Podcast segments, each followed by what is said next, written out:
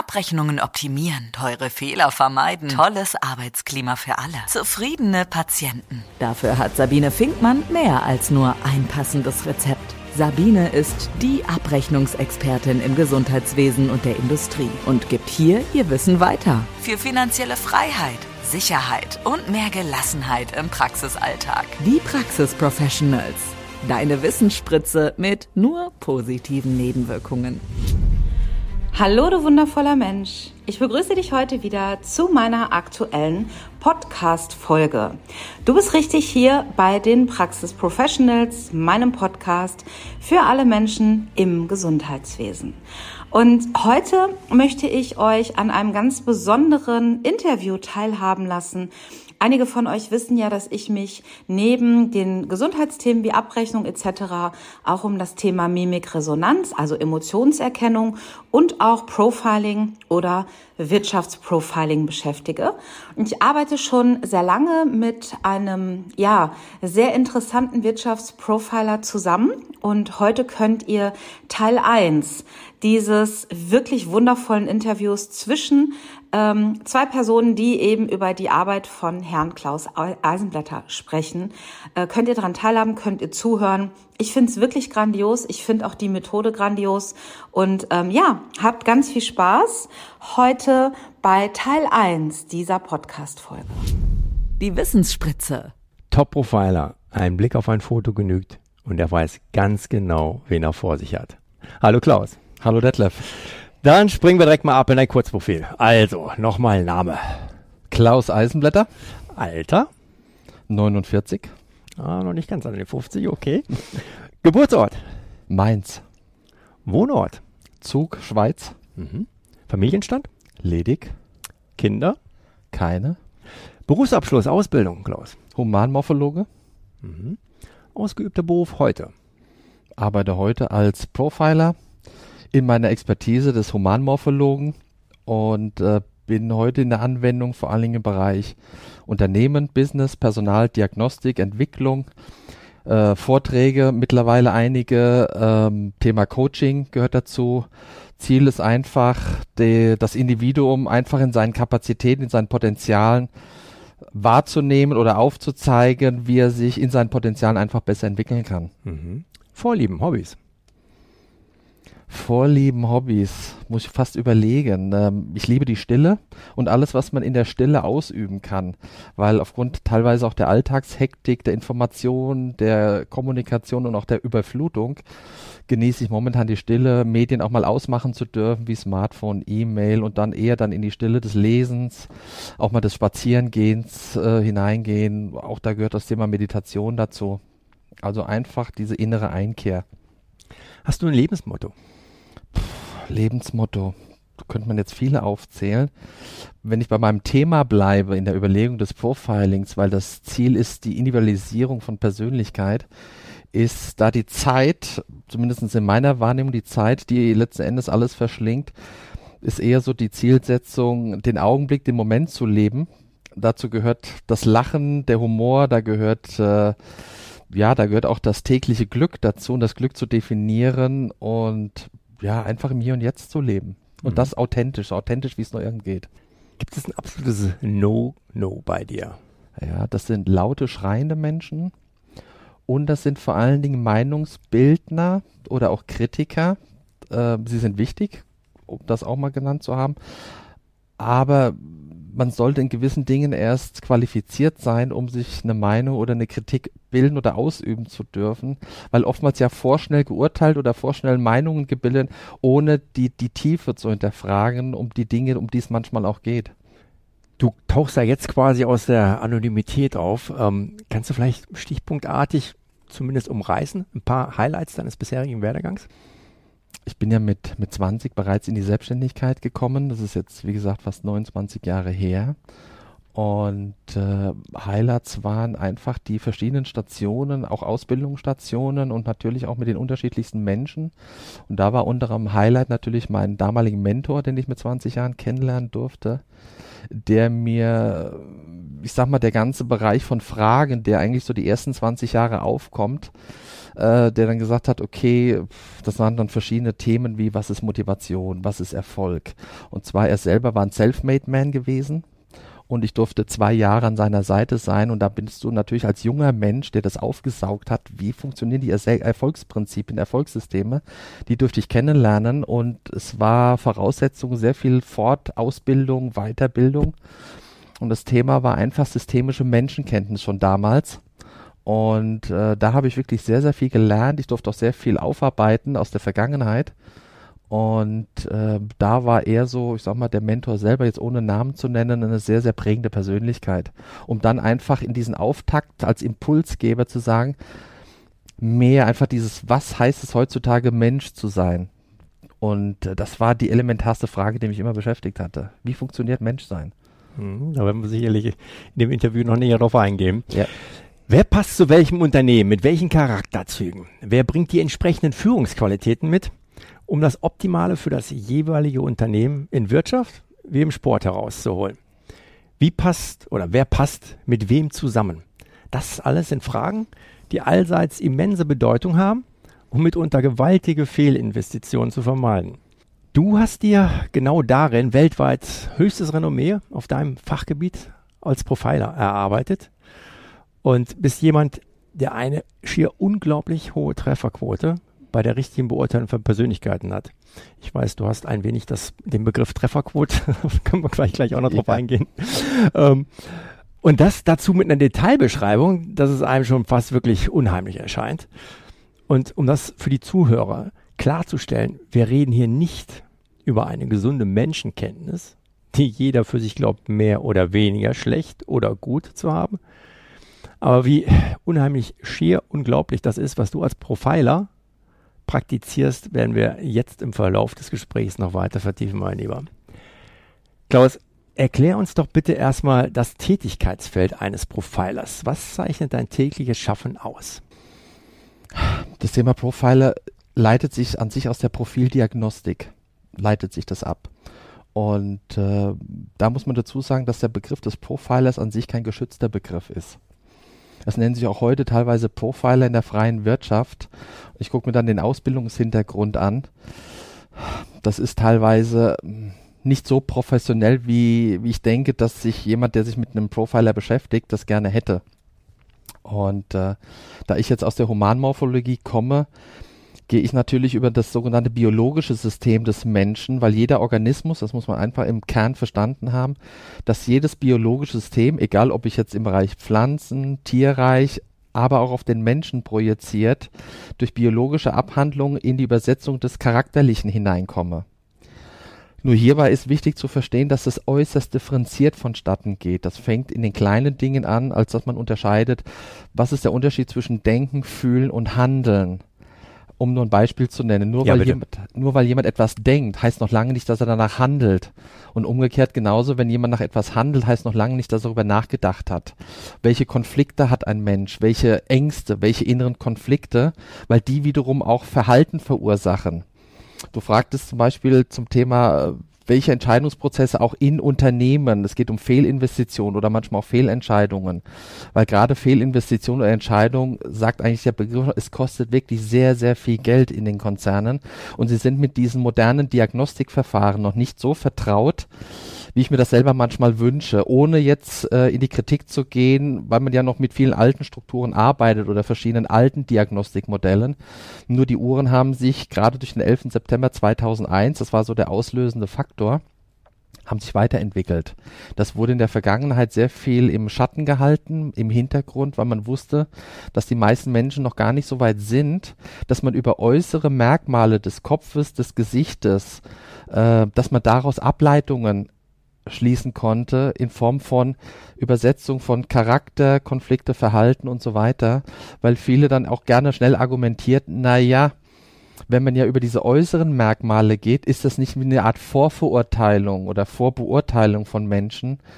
Und dann kann ich immer dem Kontext nur sagen, das stimmt nicht, weil das, was man isoliert bei einem Menschen lediglich erkennen kann, ist die Beschreibung von Merkmalen. Um nur ein Beispiel zu nehmen, wir nehmen mal diesen Begriff der Gewissenhaftigkeit von einem Menschen. Und wenn ich sage, er ist gewissenhaft, bis hin vielleicht zum Perfektionismus, würde sich daraus aber als erstes eine Frage ableiten wie, ja, in was ist er denn perfektionistisch? Ist er in seiner Willensabsicht perfektionistisch oder auch bereits auf der Handlungsebene?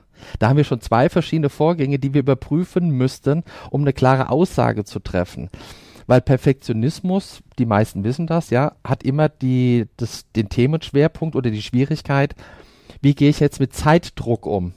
Und sobald Zeitdruck für den Perfektionisten ins Spiel kommt, wird er unruhig und sagt, hm, schaffe ich das in der vorgegebenen Zeit? Gleichzeitig passiert aber Folgendes, ist dieser Perfektionismus aus der Motivation heraus abgeleitet aus Ängsten, zum Thema Versagensängste. Ich will mir nichts nachsagen dürfen, dass ich da vielleicht einen Fehler gemacht habe. Oder dass ich einfach sage, ich will zeigen einfach nur, dass ich gut bin und die Grundlage ist nicht Angst, sondern zum Beispiel einfach Ego und Anerkennung dessen, was du haben willst. Und so unterscheidet sich das dann auch. Das geht aber in eine, in deine Detailtiefe letzten Endes rein, die für den, für den normalen Laien schwer nachvollziehbar ist. Mhm. Aber Zielsetzung ist immer, wie gibt es mehr Sicherheit? Wie gibt es mehr Stabilität und im Einzelnen natürlich, wer bin ich wirklich und warum handle ich, wie ich handle, weil viele Dinge sind nicht immer bewusst auf der Handlungsebene und da kann man natürlich durch so ein Thema Profiling und Humanmorphologie extrem unterstützend wirken. Gehen wir doch mal im Medias Res mit einem konkreten Beispiel. Du hast vor nicht allzu geraumer Zeit mal die Charaktereigenschaften eines Fußballprofis nur anhand seines Fotos skizziert. Anwesend dabei war sein Manager, der nur ungläubig daneben saß und meinte, das könne gar nicht sein, dass du mit seinem Klienten nie vorher in Berührung gewesen seist, so exakt wie du die Eigenarten und Charaktereigenschaften seines Schützlings beschrieben hattest. Man muss dazu wissen, dieser Manager betreut diesen Sportler schon seit vielen Jahren und dachte, er kenne ihn. Musste aber nach deiner Analyse feststellen, dass dem wohl nicht so war und dass ihm einige Verhaltensweisen erst im Nachhinein aufgrund deiner Analyse klar wurden. Und als Krönung, als wenn das noch nicht genug gewesen wäre, hast du ihm dann auch noch mit auf den Weg gegeben, sein Klient soll eine ganz bestimmte Stelle seines Körpers mal untersuchen lassen. Da gäbe es ein Problem. Ein Problem, welches bis dato weder dem Spieler selber noch dem Berater geläufig war, was dann aber durch eine medizinische Untersuchung bestätigt wurde. Hammer. Das hört sich fast nach hellseherischen Fähigkeiten an, Klaus. Kannst du uns vielleicht anhand dieses Beispiels mal erläutern, wie du da bei deiner Analyse vorgehst? Kann ich gerne machen. Nur das erste, was du auf jeden Fall streichen solltest, ist, es hat definitiv nichts mit Hellseherei hm. zu tun oder manche denken auch, packt er jetzt gleich seine Glaskugel aus. Es hat was einfach mit der, mit, mit dem biologischen System zu tun. Jeder Organismus, ja, ich gehe mal ganz kurz ab, ich mach's kurz, mhm. ähm, um nur ein Beispiel zu nennen, vielleicht an einem Beispiel kann man es besser erklären. Stell dir vor, du hast einen Menschen, der ist 1,70 Meter groß und wiegt etwa 100 Kilo. Er hat kurze Gliedmaßen, klein, eher kurz und kleinwüchsig.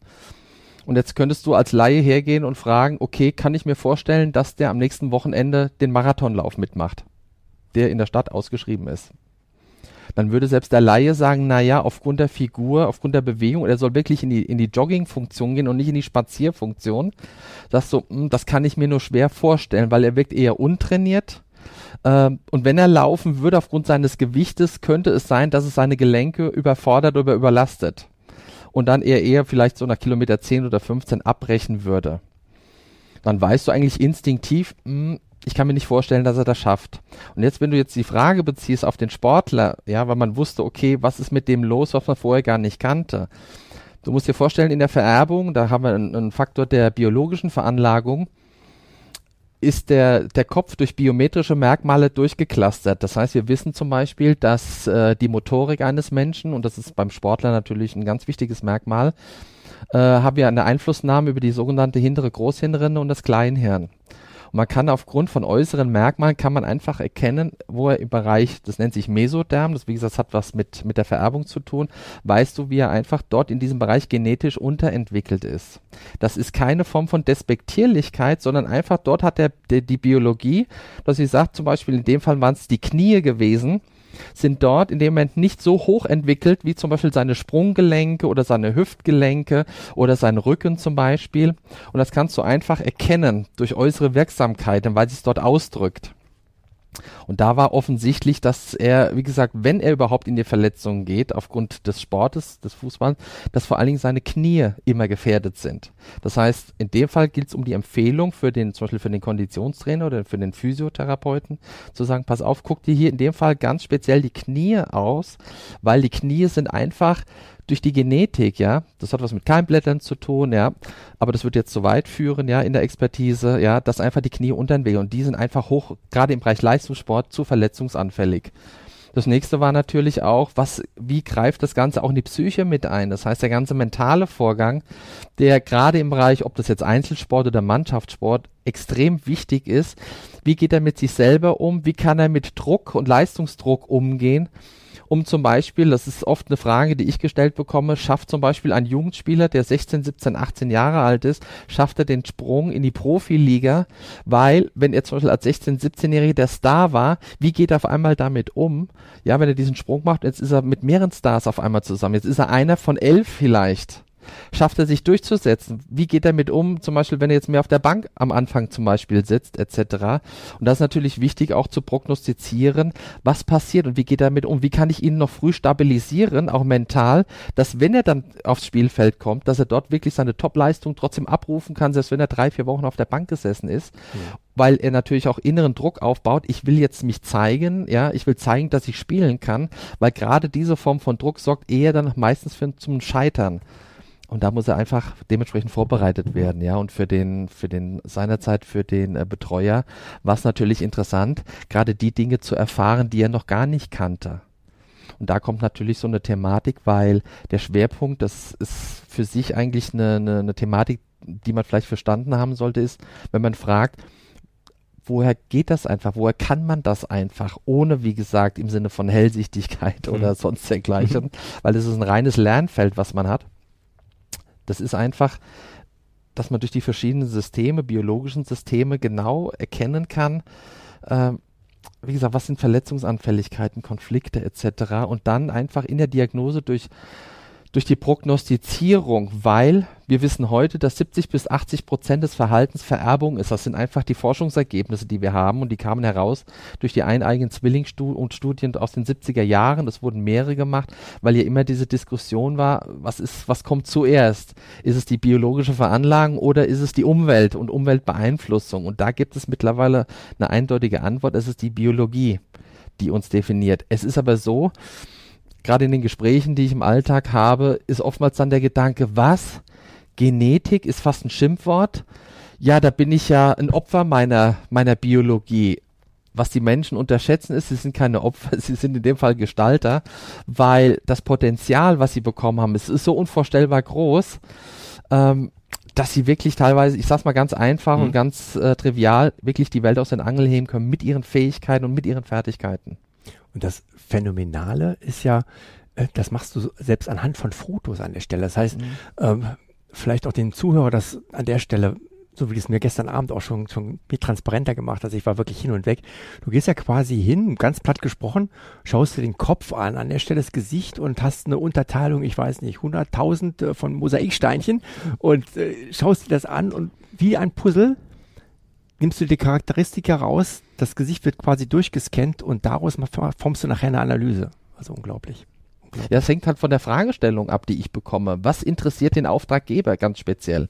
Ob du im Bereich äh, Nachfolgeregelung bist, ob es darum geht, Schlüsselpositionen zu besetzen, ob du das im Sportbereich machst fürs Management oder für Konzerne zum Beispiel oder für größere KMUs, für kleine mittelständige Unternehmen hängt von der Fragestellung ab, ja, wie die Konstellation, um, für den, für den Zuhörer, damit man das vielleicht etwas besser versteht.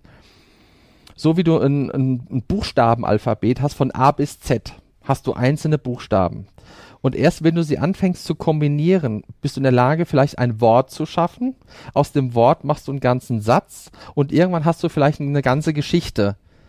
Und so ist es hier auch, ja. Das heißt, wir haben durch zum Beispiel Hormone, wir kennen Testosteron bei den Männern, wir können Östrogen bei den Frauen.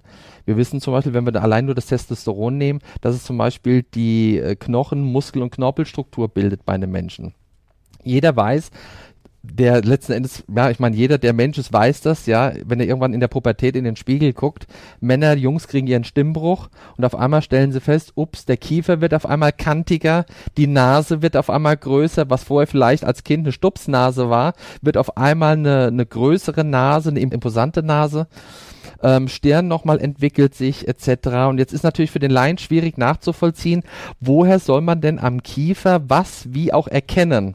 Jetzt gibt es auch da natürlich immer neueste Forschungsergebnisse, weil man wirklich forscht in diesen Themen und stellt halt fest, aha, Testosteron ist doch eigentlich bei den Männern das Hormon, was auch eine gewisse Gewaltbereitschaft oder was eine höhere äh, Sexualbereitschaft einfach mit einfordert.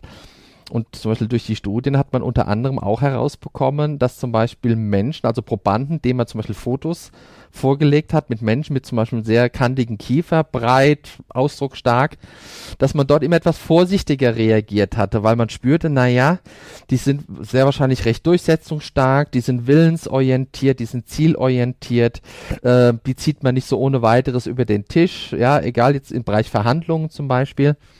Aber das sind jetzt wirklich nur ganz kleine oberflächliche Aspekte, die natürlich nicht die ganze Persönlichkeit widerspiegeln.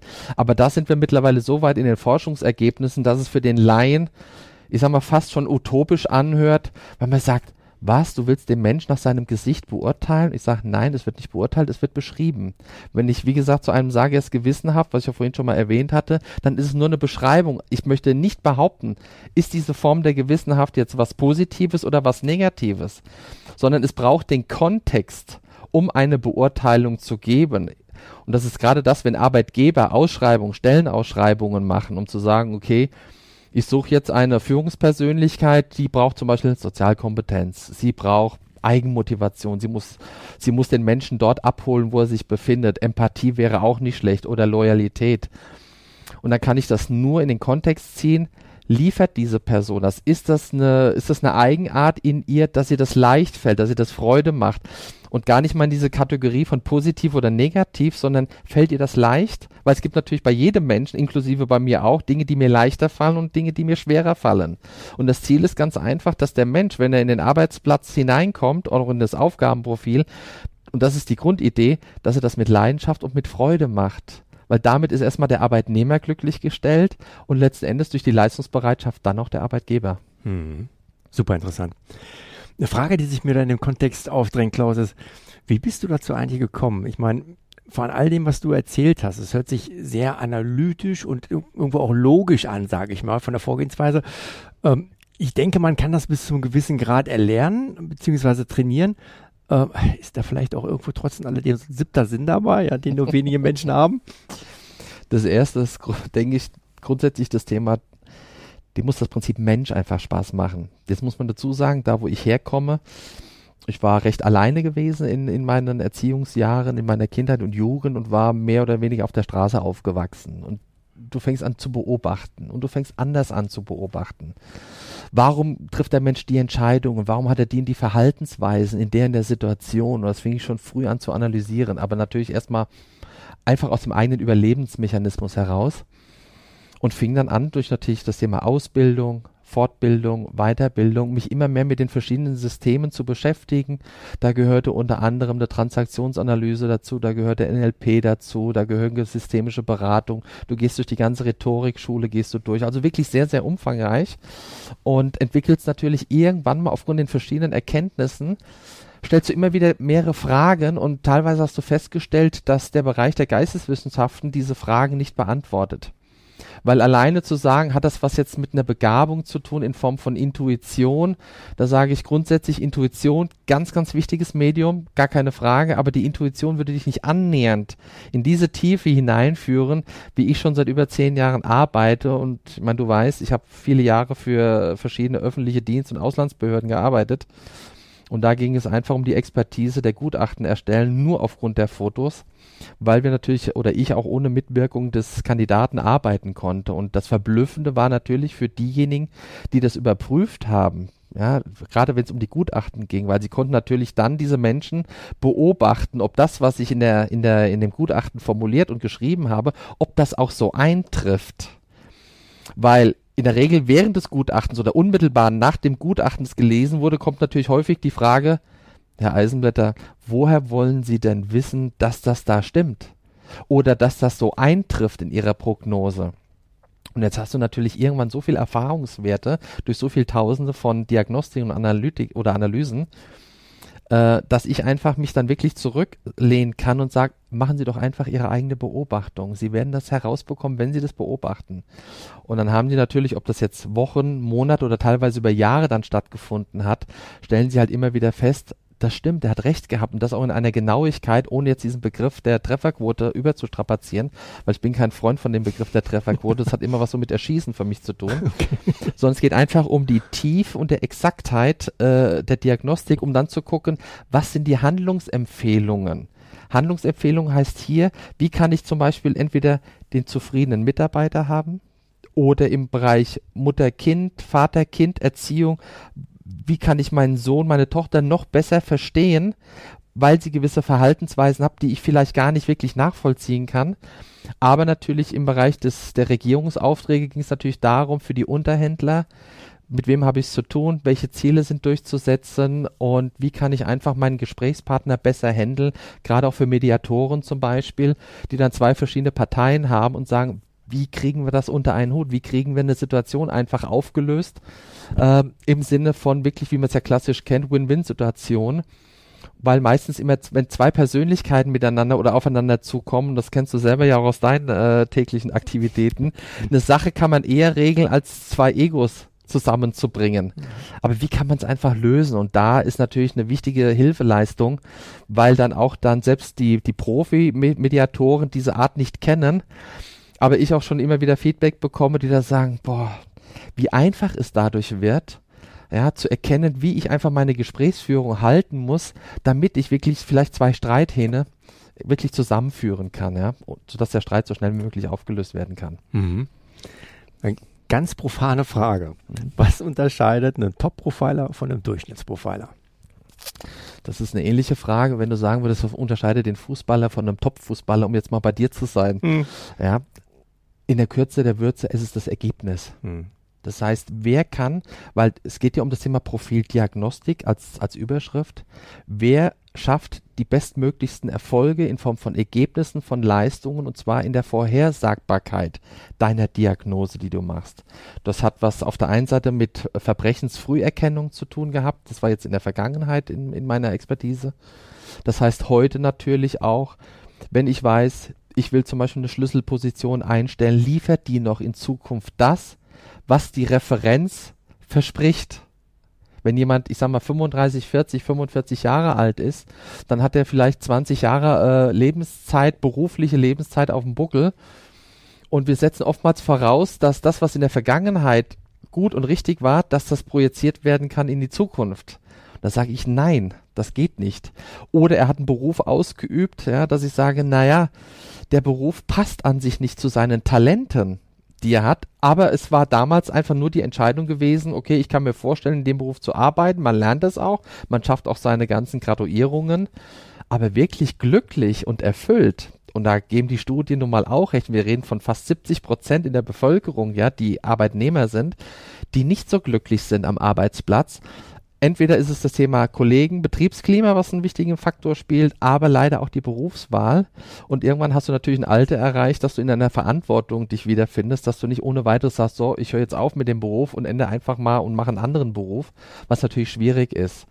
Mhm. Und da im, im letzten Endes geht es um die Erfüllung dessen, was du machst. Die Freude auch dessen, was du in, ins Leben integrieren möchtest. Mhm. Gab es selbst bei dir auch mal Verfehlungen? Wenn ja, in welchem Bereich, beziehungsweise worauf führst du die zurück? ja. Das Schöne ist, wir sind ja alle Menschen, ne? Und äh, wir neigen dazu, ja alle Fehler zu machen. Auch mir ist das passiert, keine Frage. Aber ich muss unterscheiden, worin der Fehler war. Und zwar im Bereich der Diagnostik und der Analyse. Das heißt, wenn ich einen Auftrag bekommen habe und sollte jetzt die, die Diagnostik betreiben, äh, da war es eigentlich nicht der Fall gewesen, dass ich mir da einen großen Fehler oder überhaupt einen erlaubt habe, ja, weil wie gesagt, die Exaktheit, die ich habe, äh, da liegen wir ohne weiteres bei 90, 95 Prozent und darüber. Und das andere, wo man sagt, okay, das kann man dann eher mal auch vernachlässigen, weil das dann nicht die fünf Prozent sind, die vielleicht dann einen extrem schwer, schweren Fehler hervorbringen würde. Worin ich aber, wie gesagt, da habe ich sogar zwei Fehler gemacht. Da ging es um Eigeninvestitionen spannenderweise. Das heißt, es war einfach diese innere Willensbereitschaft, ich will dieses Geschäft machen, habe ich über die Diagnostik gestellt. Ich wusste natürlich, mit wem ich das mache und wusste aufgrund der Merkmale, weil ich habe ihn ja trotzdem auch analysiert in der Objektivierung und wusste, nee, aufgrund der Objektive darf ich das Geschäft mit ihm nicht machen, weil ich von den Merkmalen wusste, nein, aber die eigene Willensbereitschaft, ich will es doch irgendwie in der Hoffnung, dass es doch vielleicht irgendwie funktionieren könnte, habe ich dann trotzdem den Invest gemacht. Und wie es halt dann doch so passieren sollte. Es hat dann etwa anderthalb bis zwei Jahre hat es dann gedauert, ja, und da kam halt wirklich die finale Erkenntnis. Genau so, wie das objektive Merkmal mir eigentlich bestätigt hatte, mhm. was passiert, so ist auch eingetreten. Für diejenigen, die natürlich jetzt denken, na ja, vielleicht hast du dich ja genauso verhalten, dass es hätte so im Sinne von selbsterfüllender Prophezeiung hätte eintreten können, sage ich nein, weil ich habe ja beides gehabt. Einmal das objektive Tool, ja, und einmal den subjektiven Klaus, der unbedingt das haben wollte. Und der subjektive Klaus hat halt den Fehler gemacht. Der objektive hätte normalerweise gesagt, nein, hätte nicht machen sollen. Das dazu, ja. Emotion schlägt Analytik. Absolut, absolut, in dem Fall auch, ja. Es war wirklich ein herrlicher Abschluss. Herzlichen Dank für deine Zeit und dieses Interview und die wirklich überaus interessanten Einblicke in ein, wie ich finde, absolut mega spannendes und interessantes Thema. Wenngleich ich zugeben muss, mein Lieber, dass ich mich dir gegenüber hier momentan etwas nackt vorkomme, obwohl ich in voller Montur ausgestattet.